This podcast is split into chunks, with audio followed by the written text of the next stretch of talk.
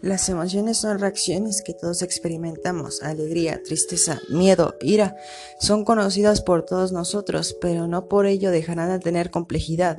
Aunque todos hemos sentido la ansiedad o nerviosismo, no todos somos conscientes de que un mal manejo de estas emociones pueden acarrear un bloqueo o incluso la enfermedad. Estas son algunas de las situaciones y reacciones fácilmente identificables por lo que se producen habitualmente en los seres humanos. Temor. A perder la vida, amenaza o de resultado negativo. Reaccionamos, luchamos huyendo, manteniendo la situación de alerta o paralizándonos.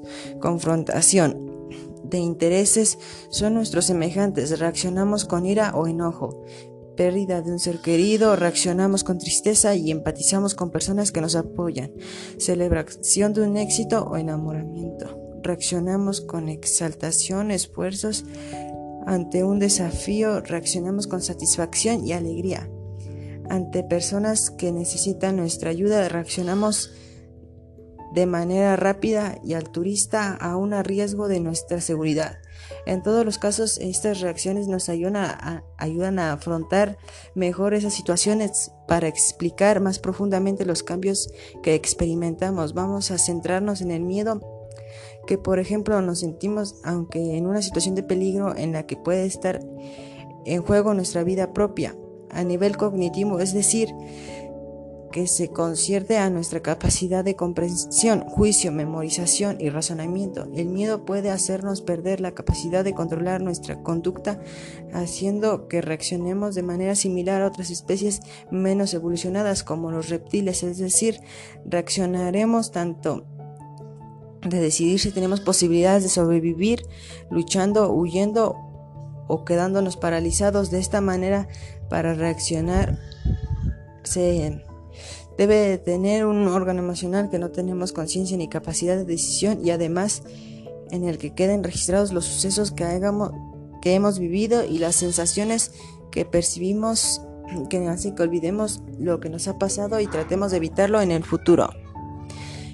En lo que se refiere a nivel físico, fisiológico y dependiendo de la conducta que vamos a desarrollar ante la situación se activarán una serie de respuestas procedentes de diferentes sistemas, tensión muscular, presión arterial, ritmo respiratorio, temperatura periférica, sequedad de la boca, etc que nos prepararán a diferente manera según la respuesta a nivel subjetivo, es decir, Dependiendo totalmente del individuo, experimentaremos una serie de sensaciones físicas intensas, desagradables y descontroladas que junto con los cambios cognitivos y algunos pensamientos sobre el peligro, sus consecuencias harán que nos tengamos una experiencia de terror única e imborrable.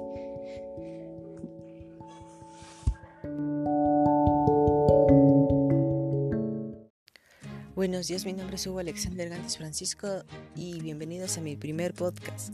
En este podcast hablaré sobre las emociones. Las emociones son reacciones psicológicas que presentan modos de adaptación del individuo cuando percibe un objeto, persona, lugar, suceso o recuerdo muy importante.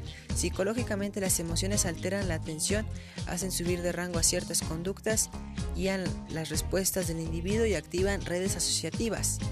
Las emociones se organizan rápidamente a las respuestas de distintos sistemas biológicos, incluidas las expresiones faciales, los músculos, la voz, la actividad del SNA y la del sistema endocrino. Esto es cuando una persona ve a alguien que le gusta y puede ser se sonroja o cuando ve que le regalan lo que esperaba y es cuando muestra una expresión y se nota más en lo facial. Una de las, expresiones más sobresalientes o que se dan a notar más son la sorpresa, el asco, la tristeza, la ira, el miedo y la alegría. Diversos estados emocionales son causados por la liberación de neurotransmisores, que son las hormonas, que luego se convierten en estas emociones en sentimientos y finalmente en el lenguaje. Conductualmente las emociones sirven para establecer nuestra posición con respecto a nuestro entorno y nos impulsan hacia ciertas personas, objetos, acciones, ideas y nos alejan de otros o nos acercan. Las emociones actúan también como depósito de influencias innatas y aprendidas, poseen ciertas características invariables y otras muestran cierta variación entre individuos, grupos o culturas. Las emociones son reacciones que todos expresamos en nuestra vida cotidiana. Estas son algunas de las situaciones y reacciones que fácilmente se identifican y producen habitualmente en los seres humanos. El temor. El temor se presenta cuando puede llegar a perder algún familiar o alguna mascota o simplemente algo que era un material y le gustaba mucho. La confrontación de son intereses semejantes y reaccionamos con ira o enojo cuando no estamos de acuerdo con alguien y lo confrontamos. La pérdida de un ser querido, reaccionamos con tristeza y empatizamos con otras personas que nos apoyan. Es, cuando empatizamos con otras personas es, quiere decir que igual ya no pues reaccionamos igual de la manera que nos están apoyando y no actuamos de manera impulsiva o los comenzamos a agredir. La celebración de un éxito o enamoramiento reaccionamos con exaltación. Esto sucede cuando a alguien le gusta mucho una persona y decide declararse y ella lo acepta, entonces es como un sueño hecho realidad para esta persona, por eso existe la exaltación. Esfuerzo ante un desafío, reaccionamos con satisfacción y alegría. Esto sucede cuando se logra una meta, como por ejemplo estudiar una carrera y al final se logra y pues, es una satisfacción increíble genera en el, en el ser humano o en la familia incluso. Ante las personas que necesitan nuestra ayuda reaccionamos de manera rápida y altruista, aún, aún poniendo en riesgo nuestra seguridad. Eso es porque muchas personas en ocasiones son muy empáticas con otras y prefieren también compartir un poco de su empatía con ellas para que así puedan socializar más. Esto se ve reflejado también mucho en la asertividad. La asertividad es una forma en la que unas personas se expresan. La persona que es asertiva tiene contacto visual con la persona, la escucha atentamente, le da consejos positivos y no agrede en su estado de ánimo, puesto que si lo hace entonces no sería una persona asertiva.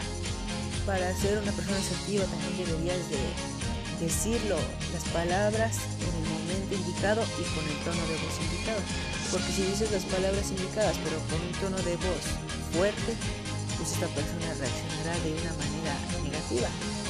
Pero si también le dices las, palabras que espera, pero con una, un tono de voz muy, pues muy triste, esta persona pues no se sentirá animada para seguir adelante las personas que son que no llevan asertividad a cabo en sus vidas pues no siempre no siempre tienen muchos amigos están aislados de la sociedad puesto que no expresarse de manera correcta alejan mucho a las personas puesto que si una persona llega a intentar socializar contigo y tú no respondes de la misma manera pues entonces no va a ver el sentido de que siga hablando pues de que si lo agrediste de manera verbal o hasta físicamente, pues esta persona te tendrá miedo y ya no querrá ser una persona que se contigo. Por esas razones hay que tener muy en cuenta las emociones y cómo actúan en nuestra vida. Pueden ser buenas, pueden ser malas, pero si las sabemos llevar bien a cabo, pues serían unas emociones buenas y así, pues no tendríamos problemas técnicamente en nuestra vida, porque si las aplicamos de la manera correcta, pues, pues, no tendríamos que tener problemas, puesto que no lastimaríamos a otras personas, no nos lastimaríamos a nosotros mismos. Y para estar bien con otras personas, tenemos que estar primero bien con nosotros mismos para poder compartir un poco de nuestra empatía con las otras personas. Y bueno, eso es todo por hoy. Espero que les haya gustado mucho y que les sirva también de bastante bastante este primer podcast que he realizado.